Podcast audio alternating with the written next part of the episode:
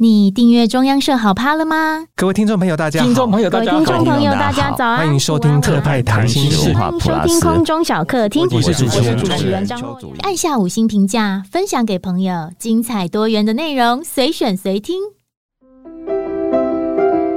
文化多一点，忧愁少一点，情趣多一点，麻烦少一点。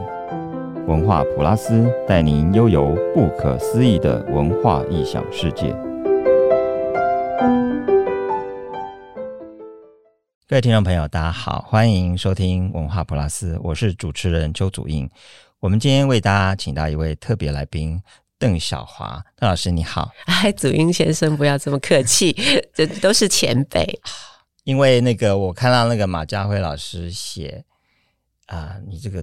小事让人家觉得你好像一直都很小，会把年纪动之。其实你真的还是很年轻，可是问题是你做的事情都好大。呃，没有，我是做的事情都很杂，哦、对，就是就是呃，我们说是呃，就是。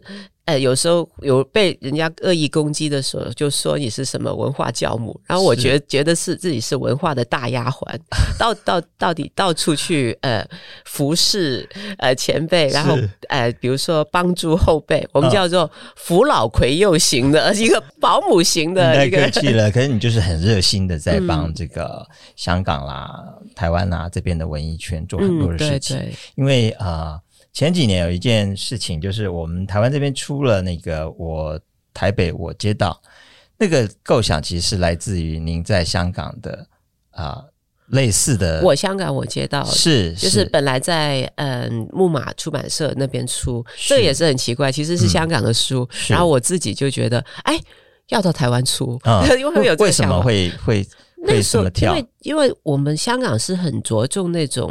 出口转外销，我们说是，就是本土的货其实也很好，嗯、就是本土作家其实不错，嗯、但他有时候就因为香港太怎么说，太多诱惑了，太多娱乐了，是，然后你要。普罗大众市民注意到你，你必须先出去外面得到一些肯定，然后然后大家就说：“哎，在外面受肯定哦，我来看一下。”就这才成这样。哦、所以，我们香港就很着重说你要走出去。是，然后所以那时候我就觉得啊，我现在有一些这么好的作家，嗯，呃，我要到台湾去出书，然后帮他们再呃再送上，把这个东西再提高一个层次。是，然后那时候刚好就是。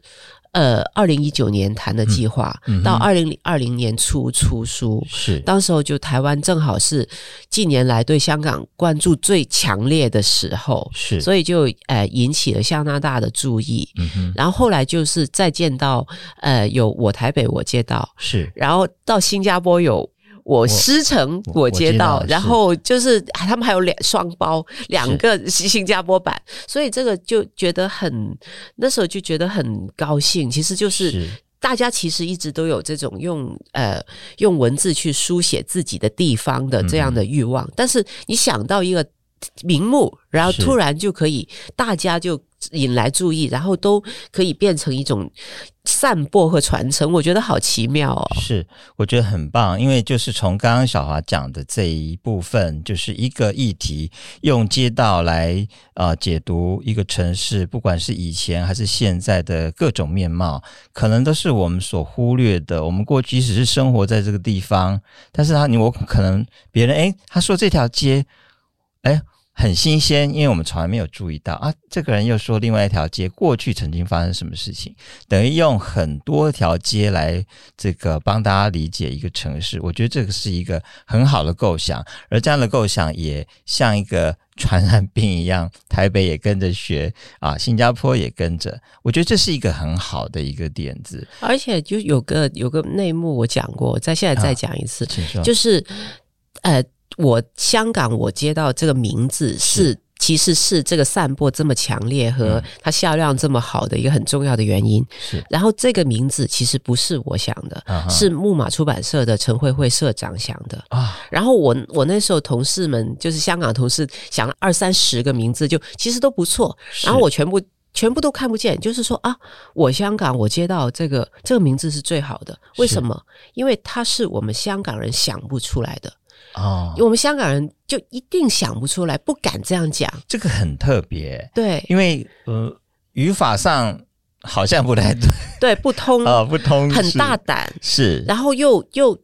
为什么？就是你自己的时候，如果你自己是香港人，会不敢说啊，这个我就就代表我就代表了香港，你是不敢说的啊。但是有一个，这所以我香港我接到这个，我其实是来自一个外部的视角，是，是台湾人觉得啊，你这本书已经可以代表香港了呀，这样，然后我们就是吗？是吗？可以吗？这样就就这这边其实，在脑子里面斗争了一段，然后我想啊，在我脑子里面都都。斗得这么厉害，那出去的时候一定很有冲击力，就这个吧。嗯、所以这个就是一个我很强调，就是说一种外部视角。嗯，所以为什么我们有时候要？呃，有出版品或者艺术作品、文化作品要去外地，就是有一个外部的视角，能够对话，它能够把你的那个呃成就和水平提升一个层次，这个我觉得是最难得的。是是是，呃，我们现在节目上是邓小华，他是作家，是一位诗人，啊、呃，他是香港中文大学中文系毕业。那也是这个啊、呃，很多专栏的作家。然后他这几年做的事情实在太厉害了。除了刚刚那个街道系列的这个书籍的一个企划之外呢，他也是这个字花的创刊创刊。对，这个太厉害了！字花是不是等于台湾这边的联合文学的意思是差不多？呃，就我不敢这样比，我就这样比，我不是不成了蒋勋先生，这是不可能的。我觉得这个是这样的一个刊物，然后您在西九那边是不是也有很多的这个策划？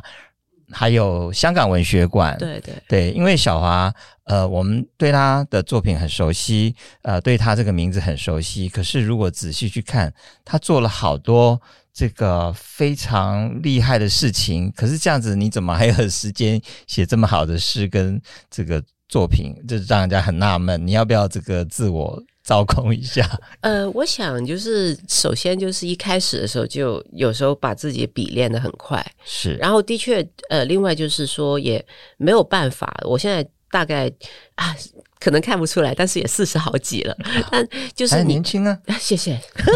然后，然后，但我想人到中年，就是到某一个时候，你会发现你的生命其实不是你自己的，是。我们很，我就蛮早的时候就这样发现，其实。嗯，二十多岁，其实我参加社会运动的时候，我就已经发现，我觉得，而且我觉得蛮好的，就是你自己的生命不只是属于你自己。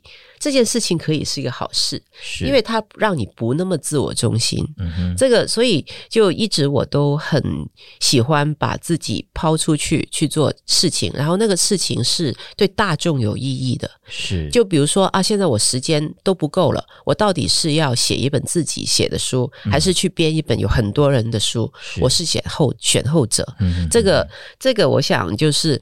嗯，他造就我就变成一个，比如说，呃，编辑的人格，一个策展人的人格，然后组织者的人格，嗯、然后就营运的人格，就就慢慢的向这边，是是蛮可惜的啦。我知道有有人会觉得，就是邓小华，你要好好创作这样，嗯、那我那我就也没有办法。但是就是当我现在一一天，老实说是工作十五小时。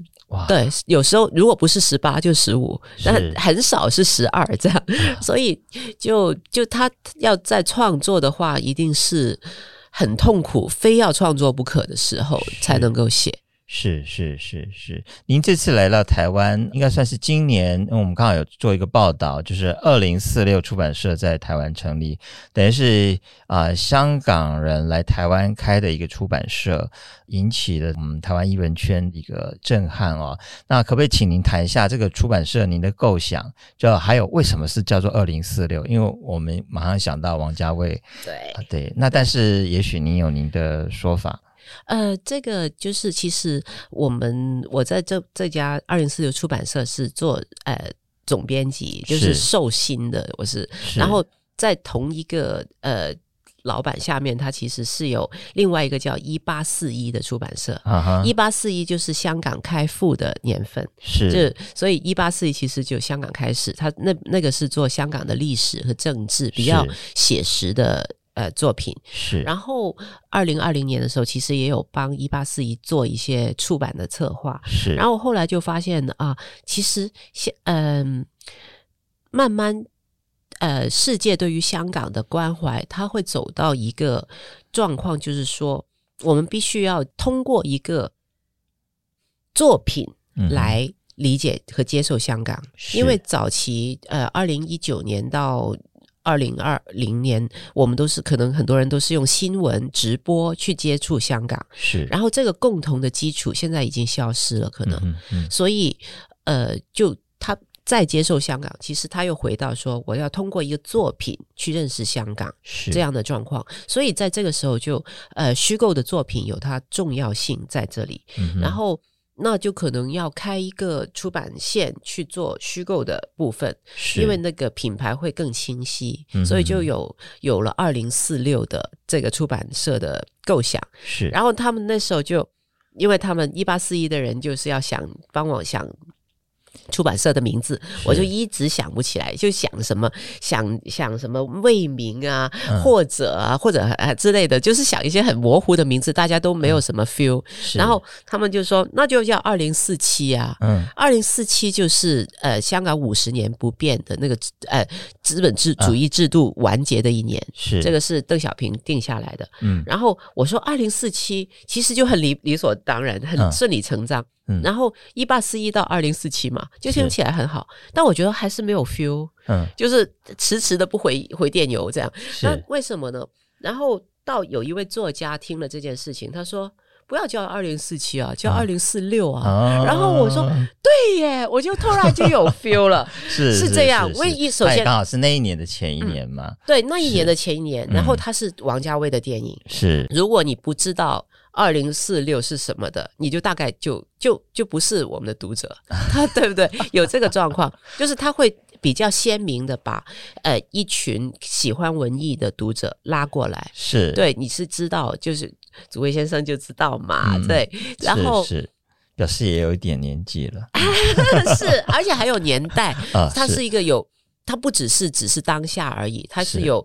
有文艺的背景的，没错。然后另外一个就是二零四六这个电影的紫色是有什么重要性呢？嗯、就是它其实是二零四七之前的一年。老实说，那个大限的感觉还在，是。但是在王家卫的电影里面，二零四六就变成一个永不到来的未来，而且它变成我们日常的用语。哦、然后比如说啊。我们平时讲话都说啊，要等你来跟我吃饭，等到二零四六了，就是、呃、你们会这样子用吗？对，对，我们会这样用，啊、对，就是、哦、那就是永远等不到的意思。是，所以他就会啊，我们在香港人的语境里，它是一个生活的语言，他已经到生活的语言，是就是而且是跟。跟他那个现实的意义完全相反的。嗯，二零本来是大限一定会来，是经过一个电影之后就变成永远不会来，刚刚相反。是，所以我们说这个就是虚构作品的颠覆意义，是它可以颠覆现实里面的限制。所以我们就是要用二零四六这个虚构作品的名字来做出版社。是，本来是二零四七，他可能感觉上，嗯，这可能是一家一个文史哲。一个政治性的出版社，哎，一二零四六马上变成一个很文艺感的。对啊，二零四二零四七谁都不想要啊，当然不想见，不想碰到他，永远都不要到了。对呀、啊，就是有一种 有一种抗拒感。哎，但二零四六 OK，是的，就这是这个也是一个很有趣的心理的状态嘛。是是，所以这两家出版社都是香港的朋友在台湾开的出版社，对，都是读书共和国。读书共和国就是郭崇新先生的的出版集团嘛。嗯，是，所以呃，你们。在新店那边上班吗？呃，我们自己这有一个就是上班的地方，是是是是，OK，就是郭先生把我们放养的，真好，接猫，是是是，所以你们那个时候跟他的提案，他也觉得嗯，可应有有需要有一家这样子的出版社，呃呃，所以这个也是我觉得很重要，就是说，呃，每个地方都需要有一些人，嗯、他觉得。引入外部的声音，引入外部的力量，新的力量，新的生命是很重要的。我觉得这种、嗯、这种呃永远跟我合作的前辈都是这种人，是。对他们不是说啊，你来帮我服务，嗯、或者是说啊，呃，你很乖，我就提携你，不是这种，就是永远我合作的前辈、嗯、或者是呃提携我的长辈，都是说他们本身就喜欢新的东西，然后很大胆，嗯、然后觉得有了这些东西，原来的东西本土的东西才会更壮大。我觉得这种是很有很很有视野的观念，所以对。一个地方非常重要，我很庆幸，就是呃，生命中能够遇到老郭啊等等其他的这样的前辈。是是是，所以出版社一开始定调就非常的清楚。你希望它是一个虚构的还是非虚构？我刚刚虚构虚构的一个，可是那个第一本书是《乱世孤魂》。孤魂呃，它是虚构的小说吗？它是自传体，被发现了，被行家发现了。我们就是我这个人就是这样，我就说说了要做这件事情，突然就坐到旁边去。因为我常常都会歪一下，歪一下楼，嗯、我没有办法双鱼座，真没办法，常常会这样。因为那故事太太有趣了，你可以跟大家大概谈一下嘛？因为他是一个呃，对于两岸也好，对于香港也好，是一个很重要的人。对，就是呃。周秘密女士，她其实是中国到和香港很重要的儿童文学作家。是，然后她是在大陆出生长大的，嗯、所以她青春的时代就是有经过文革，然后就是一个很漂亮但是很纯情的女知青这样子。是，然后那时候她就认识了她的丈夫罗海星。嗯、罗海星其实他的背景就就已经很复杂，他父亲罗夫，罗夫是香港文化界的一个大腕。就大佬，我们叫，然后他是也是呃一位联合报记者陈远倩，他就说、嗯、啊，其实是罗夫把金庸介绍给台湾的，所以你想就是很很重要的人物。嗯、然后嗯、呃，你看解释背景已经解释这么久，对呀、啊，真的是好厉害。嗯、然后他，但是他认识罗海星的时候，他其实是被。当成人质放在广州，然后是一个非常落魄潦倒的青年，嗯、但是心胸怀大志，想要改变呃党，改变这个世界，这样。是，然后他们就恋爱结婚，然后就过来。他后来就为了自由，他就来到香港。是，来到香港的时候，一般就大家。就以为罗海星就去赚钱了，嗯、哼然后周秘密也去电视台上班，就是很典型，就是，啊，我要赚钱，努力要养自己，嗯、蛮开心的做的，是，是。然后呃非常忙，但是很开心。但是到八九六四爆发之后，嗯、罗海星就没有出声。但是他默默加入了营救民运人士的黄雀行动，是，而且是比较核心的人物，所以他后来被关押了。嗯，就像我们常现在常常出现，就李明哲啊等等，就是不知道为什么大陆就说他犯罪，就失去音信，不知道呃不知道他在干什么，不知道他在哪里，这样，所以周秘密就从一个呃本来也是。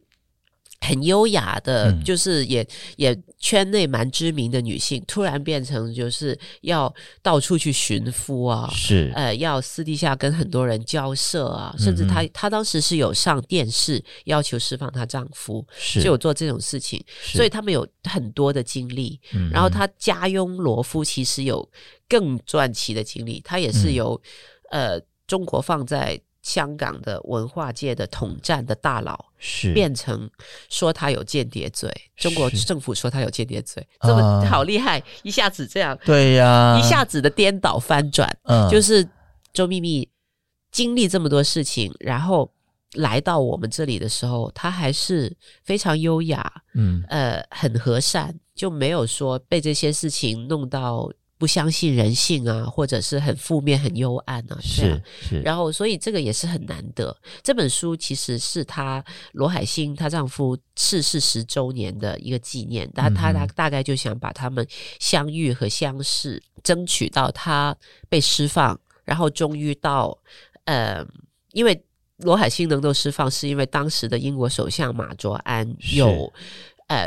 说话就替就是要求释放罗海星，嗯、像李鹏说的，嗯、然后所以罗海星就得到释放，所以他们后来也去也在英国得到了呃马卓安的结见，这样子，所以所以这个很曲折的一个爱情故事是。非常个人，因为呃就是作家写嘛，一定他有会有。个人的地方，然后说不定也有人会冲出来说，他说的不是他像他说的那样，就会有这种质疑，因为、嗯、因为自传体的小说就是这样，很很有是很个人的角度，所以他又跟我们说是呃非虚构，真的纯粹的非虚构或者人们人们历史社科会有不一样，所以就还是放在我这边出。是，但是听起来刚刚那个故事好好好曲折，好离奇，然后。呃，暗潮汹涌，而且很多，感觉就像以前我们我们有一个年代一直都很追港剧，啊、我们最近在追剧也也发现哈那个。呃，韩国有一阵子受到港剧，现在香港文化的影响也非常大。我们经常看那些韩剧，他们都会提到香港。跟您刚刚这样讲了一段这个啊，这个周秘密跟的他的故事，其实就让我们觉得他是很有画面感、很有港剧感的。你，你知道，就是韩国文化，呃，比如说他电影受到呃港产片影响，我觉得非常明显的一个是什么呢？他们的那个法庭戏里面的律师哦，嗯、是会走来走去的。嗯、这全世界只有香港的法庭片是这样，但是真的是、啊、是因为是不许的。是什么法外情那些？对对对，是法外情、法内情、啊、法中情什么的。是是，只有他们开了一个这样子的传统，就是那些律师会在问。我讯问犯人的时候，走来走去，全世界没有一个法庭，包括香港法庭是允许的，他是不能够走来走去的。但只有在港产片里面是这样。然后我在韩国片里边有看到，哦，这个非常清楚，一定是港产片的传统是这样。所以，所以这是有点乱搞哎。对，就是乱搞。他他连这个乱搞都加加进去，就好激情的，因为因为这样子才能显出那个律师的激情嘛。是，然后就那个说服力嘛。就把你说到哭，你就忘了他其实是不能动的，在现实里面啊，是这样子，啊，是的，就因为连香港的法庭都是不能 不能走来走去，走去但只有香港的法庭电影是可以走来走去的。哦，是这样，所以美美系的也不行，也不行。然后呃，只然然后这个也只有韩国的法庭电影是可以走来走去。啊、哦，所以他们是受到港剧的影响，很清楚。是，这太有意思了。所以你刚刚呢，你讲到这个第一本书，我就觉得很精彩。这个叫做那个书名，呃，叫做这个啊、呃、什么孤魂？乱世孤魂。乱世孤魂。书名就已经很有那种戏剧性在里头。因为因为周秘密女士她也是在呃那个电视台上班，所以、啊、所以那个呃你看的时候，就她整个。呃，戏剧性和那个细节是呃，戏剧性的结构跟那个细节的编排是是蛮有那种。剧情感，嗯，感剧情感，电影电视的感觉是。然后这个又会跟我们可能比较男性阅读的，就是觉得啊，历史要厚重，要很多那个背景资料的铺陈，嗯、然后要有一个大框架那种不同。我是我觉得也蛮有趣，就是说接到交到我手上的书，都是有这种边缘一点和阴性一点的嗯笔触的，是就不是那种很。呃，大师或者是很呃冠冕堂皇，呃道貌岸然，并不是这种，他们都都蛮低调，而且身段不是很高，嗯、就是有一种呃有一种平等的气质，这样子，嗯、就是从周秘密女士的这一种和慢慢交到我手上的书都是这样。是今年二月的时候，出版社的这个开幕记者会。本来周秘密女士要过来台湾，嗯、但是因为一些身体上的因素，对，没有办法过来，蛮可惜的。对，有点可惜。要不然我们就可以啊、呃，一睹她的风采。她听起来是一位侠女，然后怎么样还营救自己的丈夫，而且啊、呃，历经这个文革，然后惊涛骇浪这样子一路走过来。嗯啊、呃，很可惜，应该还有机会来台湾吧？对对，就主要是身体的问题，嗯、就不然她如果。如果那个膝盖好了的话，嗯、就我们就就他就会过来台湾，就跟大家见面这样。是当初这个书您是怎么发掘到的？是啊、呃，他提出来的，还是您知道他有这样的故事？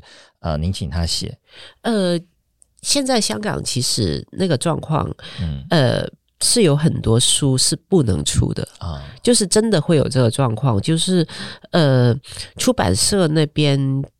大的机构受到的压力有真的是有，比如说啊，这些书有争所谓有争议性，或者可能会被人、嗯、呃盯上，他们就不出了。是，然后像周秘密女士这种资深作家，她以前的书当然是大家都争着出的，嗯，然后到现在就说啊，你写文革，然后又写到六四啊，就是不是那么肯定，但竟竟然就没有地方肯出。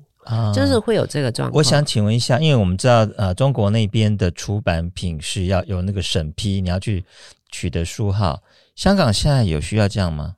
没有啊，就是所以是一个很自我审查、很含糊的东西。你说，呃。就是你说没有这种事情吗？那为什么呃明显的你看到一些趋势，但是你说有实际有这个过程吗？也没有这个机制，是只是说啊这个书我们还是不要出了这样，所以里面它自自我审查的可能，也有可能是说呃真的有一些东西是在蔓延中，是而。出版界可能是一个比较呃受影影响严重的一个区域，这样子。嗯嗯嗯嗯。所以这个书呃，你有听到说他他有这样的一个稿子，有这样的一个计划，所以他是首先呃，因为因为他也跟我们社长沈旭辉认识嘛，就是知道沈旭辉在台湾出开出版社是，是给沈旭辉的，啊、然后呃也要是说啊，那我们也认识。就是沈旭辉就问我们啊，你们要不要做周秘密的书？然后我说，呃，周秘密女士是前辈作家，然后也是呃很有，就在我们眼中是贵族嘛，因为她她她是作家世家，然后她呃母亲是黄庆云女士，是也是著名的呃儿童文学作家，民国闺秀，嗯这样，所以我们就眼中她是贵族。这贵族的书为什么会掉到我手上？马上就要去接，就是这个也是。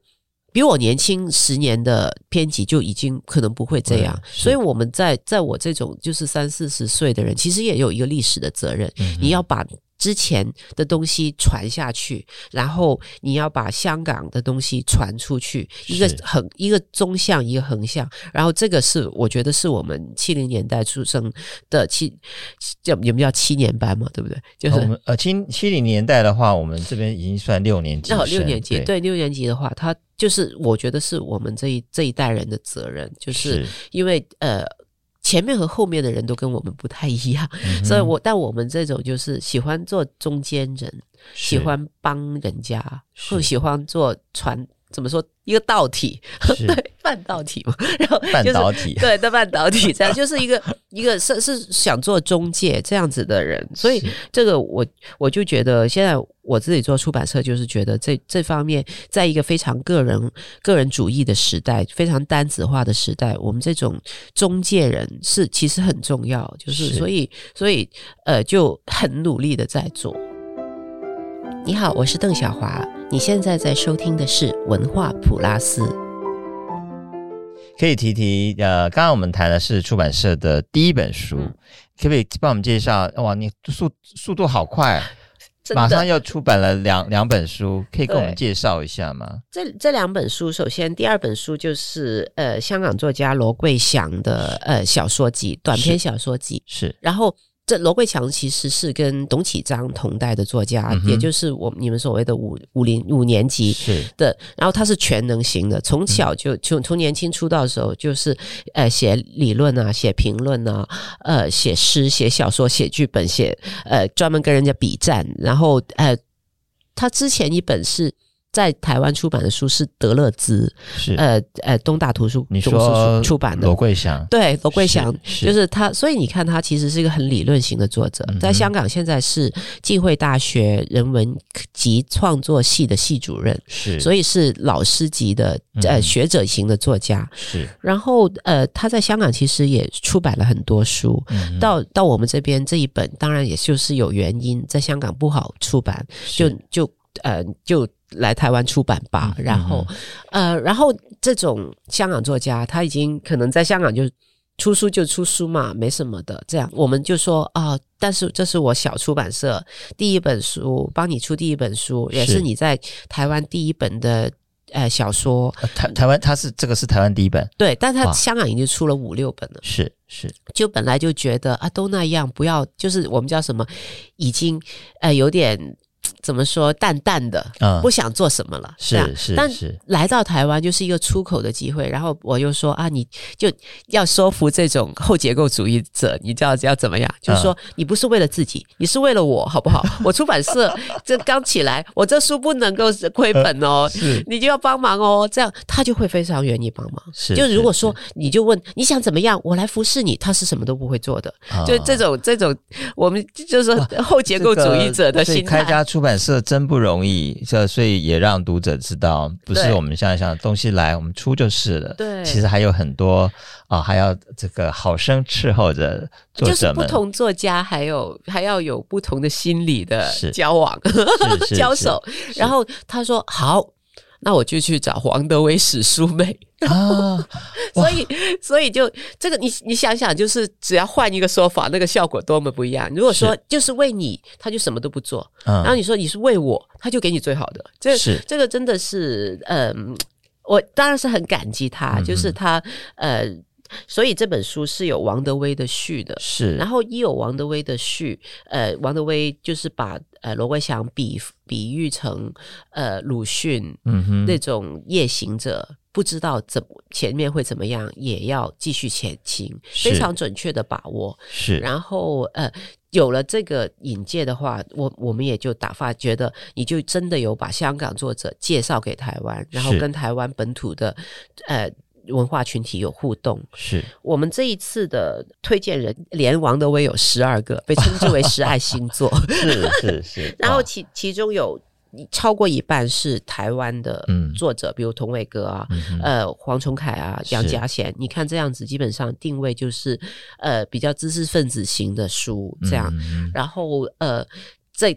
这个状态之下，其实它的呃整个在出书量，然后跟台湾本土文学界的互动就已经是有加强，是对，不单只是就是销售的问题，而是一个文化对话慢慢的展开，是这这样子，我觉得嗯、呃，的确也是就为他找到作者是很重要的，嗯，因为他这种其实呃他是比较艺术型的作者，然后。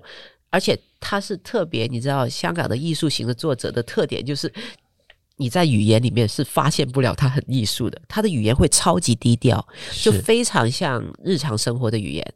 他们的艺术性是要这样子，就是我的艺术性一定是要在。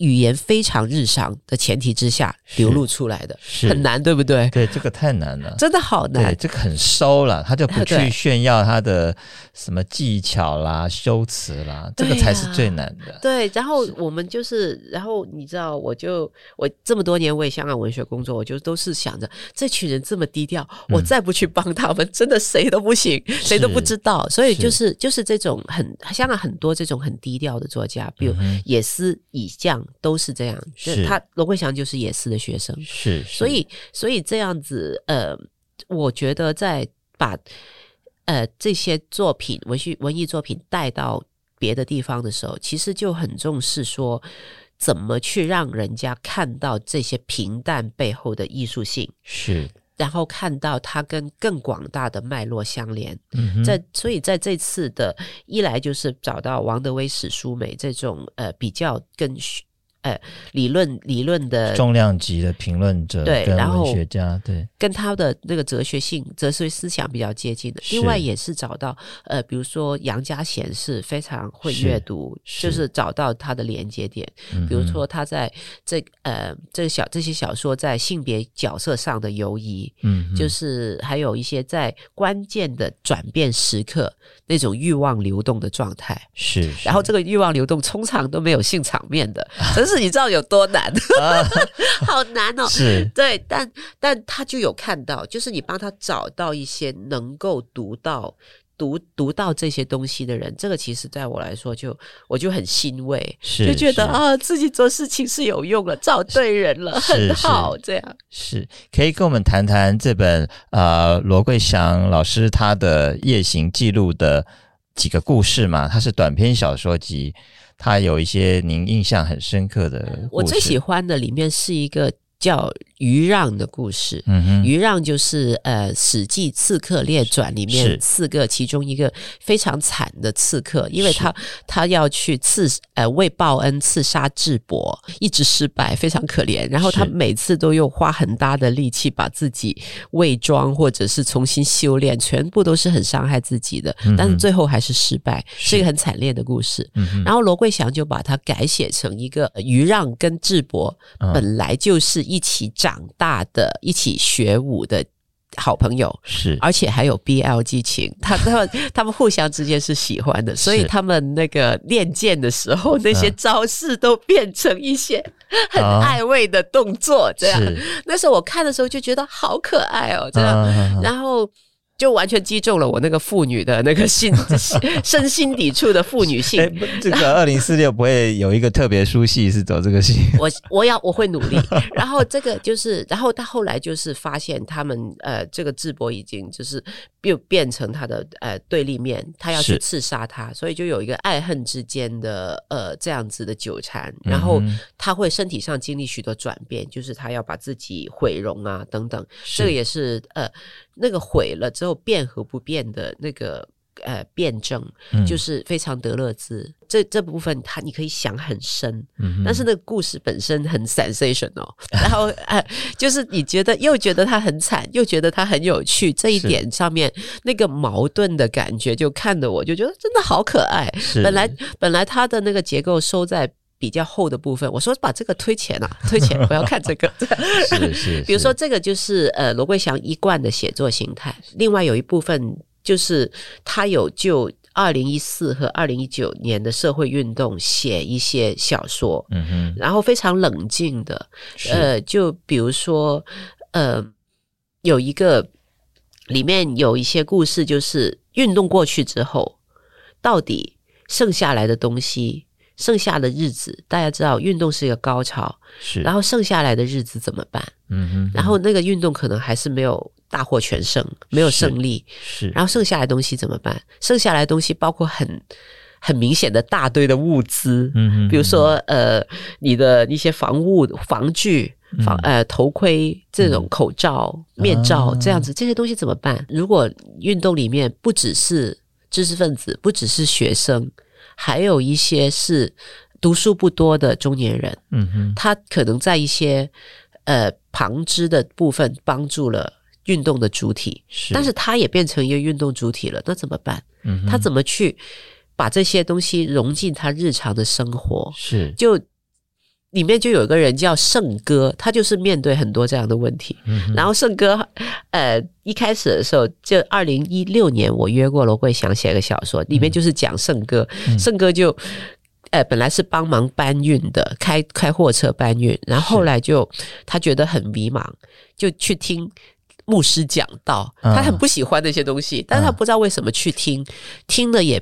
呃，懵懵懂懂。虽然牧师讲出了一些重要的道理，是，比如说，呃，我们所谓的失败其实不是最重要，失败或胜利重要的是我们因此而改变。嗯哼，但这个这个话牧师已经讲出来了，是，但是圣哥不一定听得懂。嗯嗯，这小说里面就是讲了有这样的实践差，但是后来发现圣哥哦，他在二零一九年还有新的发展，嗯、还认识了漂亮的女生，嗯，展开了忘年恋，好厉害哦！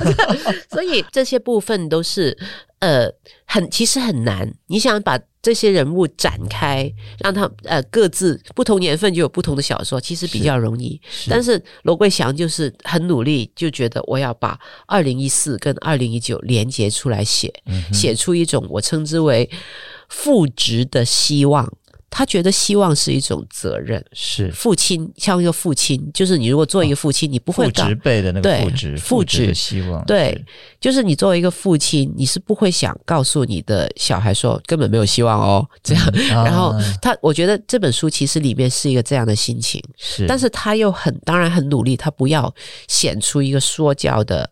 位置，他不想去变成牧师布道，是他是想变成一个讲故事人，去把人物组织起来，让他们有不同的未来。是所以，这个这里面的艺术的用心和他对自己的节制的要求，我觉得是很难得的。是是是。那我们请小华帮我们介绍你们的第三本书《第三个小孩》。啊、呃，是陈冠中的作品《又一个时代》。嗯嗯，就是陈冠中先生的书，在香港本来就是大书、畅销书。然后这本书就是他的最新的呃杂文评论集。嗯、然后他交到我们手上的意思就是说，他不能在香港出版港版。是，这就也是，就你想这么这么重要和这么受欢迎、这么有销量的作家，他都不能够。在香港出版，嗯、这个是我觉得呃蛮让人慨叹的现况。这样，然后这本书呃交到我们手上的时候，就是哎，你就知道我们香港文化界的前辈陈冠中先生就说啊，这种杂文随杂文集真有出版的价值吗？就是他跟我讲这个，天哪！然后然后我就说，就是这种这种前辈的是疑问一定要。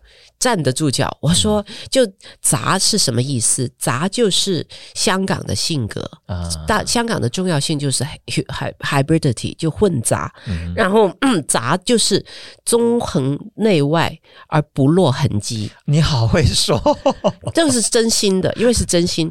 纵横内外而不落痕迹是。然后陈冠中的杂就是香港核心。嗯、然后 这这但这个这我他就也。他也没有说什么，但是就我知道，就是后来就就说好，一定要帮你们，因为因为就是真的会这样。我知道，其实我很多作者都是会这样，他不是来说啊，你们一定要伺候我哦，一定要好好的做哦，不是这样，而是说啊，我还是不是不要呃劳师动众了，不要麻烦人家。香港的作者都是这样，非常低调，非常谦虚，是他做的东西。比他自己知道的更有价值，然后我觉得我就是要把这个价值做出来，是。这个。呃，在香港的话，一定是没有任何介绍的。但是你看我，我我这我做书就是会有好多好多字在封面和封底，是这样。哦，所以他的书在香港是很很素雅的，是不是？很素雅，就、嗯、就陈冠中你都不懂，你就不用看了。就是香港的、嗯、香港做知识分子书，常常有这三个字就代表一切。对，陈冠中就这三个字就 OK 了。像 LV，你还要介绍 LV 吗？这样、啊、是这种感觉，是这个感觉。然后呃，但是我们这边就。就是我就会慢慢的解说，比如说就是要跟他说，呃，要要有引文，你要引文要把陈冠中的在这本这么理性的评论集里面的情谊引出来，是，是非常有情谊的这这本书，然后你要想办法把它涉及的所有脉络都点出来，在。呃，中古今中外的历史、军事、文学、艺术、摄影、呃，传播、呃，经济、科技这些全引出来。嗯，在这种这么广阔的脉络里面，你让他让让人家觉得，呃，入门者也要看，很懂的人也要看。是。这个这个，我觉得是最难，因为陈冠中就是有这个特色，他既让人有入门的感觉，好像看一本就知道了，呃，整个香港七十年代的脉络，可能有这个感觉，但是，呃，就算是很懂的会家子，也会说啊，要看陈冠中，因为它里面有一些脉络，真的不是一般人有的。比如说他，他他里面谈到读法文著作五十年，怎么他怎么在呃香港阅读法文的翻译？谁都知道异乡人呐、啊，就是法，就是他就是法文法文文学，但他还有很多很多的呃当下的理论家，然后这他已经讲到呃阿甘本啊，他们都会有谈到，然后他只有淡淡的说一。句，因为阅读链条没丢，所以他这么多年都跟着同阅阅读链条，然后会家子就知道好厉害啊！是，然后能够勾出这一条脉络，这些脉络就是真的不是每个人都做得到，嗯、所以这个就是入门者也要看陈冠中，会家子也要看陈冠中，里面有当下有最。入门的东西，但是也有很深的历史脉络。这个我觉得陈冠中这方面的矛盾性格，嗯、呃，没有人很仔细讲出来，是因为大家讲他表层的东西已经讲不完了。嗯、但是我们就是希望把这个性格做出来。然后这个封面哦，就这个封面，它其实本来有一个版本，就是书名是。大两倍的，就是非常大的书名。然后我看来看去都觉得不舒服，然后就说，呃，陈冠中的名字应该要小一点，因为他不喜欢这么高调。第一个给出去的封面，果然我猜陈先生就不是很喜欢，但陈先生就会怎么说？这些部分全部由呃设计师决定，我是不管的，你们决定吧。这样，这。然后第二个，现在这个我说啊，结果我自己不满意，我说就用一个比较低调一点的，比较配合先生的气质。是，他说看来不错，所以这我哟啊学到了，嗯、原来就是不喜欢就是你们全权决定。的意思。然后如果是喜欢，就会说 看来不错。啊，这个对你觉得他人也很好，就是非常的非常的，我们叫广东话叫易呃易化易化为，就是很容易相处，易化为就是容易说话。易化为、哦、对，就是比较容易说话，然后呃不会不会就不会卡你这样的非常好的前辈，里面也有比如说他他列出来叫我们去邀请的列名推荐者，然后第一个回复你知道是谁？谁？是董桥，哇，是最大名字最老的董桥，然后写了一段非常诗意的说法，他就是把陈冠中的情谊完全勾出来。这个，所以这本书我觉得虽然是做了很多事情，相比之前陈冠中的的作品是没有那么娴雅，是是，是很很多东西要讲，但是我就是把有把大家要留意的东西都勾出来。嗯哼，对，嗯哼，好。今天非常开心啊！这个小华为我们介绍了他来台湾开了一家出版社的三本重量级的作品啊。那可不可以请小华也跟我们谈谈？呃，其实，在整个这个呃，在台湾生活也好，成立出版社也也好，您似乎一直都有一个想法啊，比如说让这个香港人。的这个力量聚集在一起，或者说跟不同的文化、跟台湾的在地有一些不同的撞击，啊、让它变成一个持续性的一个文化行动，而不是说好像在一个啊、各自为政的两个不同的地方的文化现象。您可不可以谈谈这部分的想法？呃，我想我做呃这个现在二零四六的状况，其实是很像一个呃游牧状态，是就是说呃我们是随遇而安，去到一个地方，但是我也不是到一个地方就哎马上占地为王，说这一圈就是我的，然后就不跟人家互动。嗯、我觉得不是这样，是，是很我很在意，就是说首先呃。我要保留现在香港一些离散中的文化，就是其实这个我我喜欢这个形形容，因为我觉得是真的，就是好像你你家里遇到洪水，嗯，就是在山边那个山洪爆发了，把你的家都冲破了，然后你坐在一个木盆里面就哎。呃在流亡，然后经过你身边的所有东西都是原本你的家当，你要捞捞什么就捞什么，嗯、对，能捞到什么你都觉得是珍宝，是。对。然后这个山洪之后，可能很多珍宝也都是埋在土里啊，或者沾了泥尘，看起来很脏的样子。是，你要有要有个人好好的把它洗干净，嗯、要么可能是有时候是。很很好的话，就是在博物馆里面发现它，嗯，但是有时候只是在跳蚤市场里面去发现，这也是一个方法。我们就总之不能让它就这样埋在土里，是这样，嗯，就这样了。所以这个是一个呃。就心灭即绝的心情去做出版的，嗯，我想这个也是我们做书很重要的部分，就是它能够变成一本书，它的寿命就会比作者更长。嗯，是这个，我们是秉秉着这一个信念去做，然后这一个呃出版这些出版物就可以传承或者继续发扬。被受打压的香港文化，嗯，这样，它本香港文化是一直都是很边缘的，是，然后它很丰富，但是它不懂得诉说它自身，嗯，然后这个就是我这么多年去推广香港文学，就练练这个技术练得很好，这样很努力的练，然后这样子的边缘的文化到呃。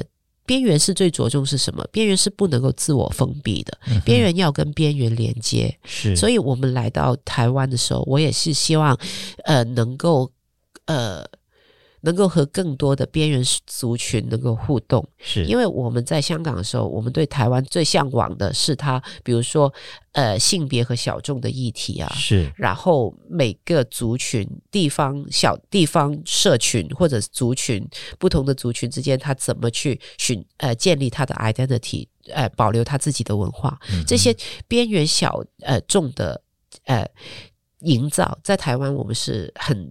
我们是很欣赏这一点的，所以我也希望就是来来到台湾，能够跟更多的边缘社群能够互动交流，然后一起去寻找更大的世界。是是，我们今天非常谢谢邓小华来到我们的节目，跟我们分享这么多精彩的香港人、香港事。我们也祝二零四六出版社长长久久，每本书都畅销。谢谢，谢谢小华，谢谢。谢谢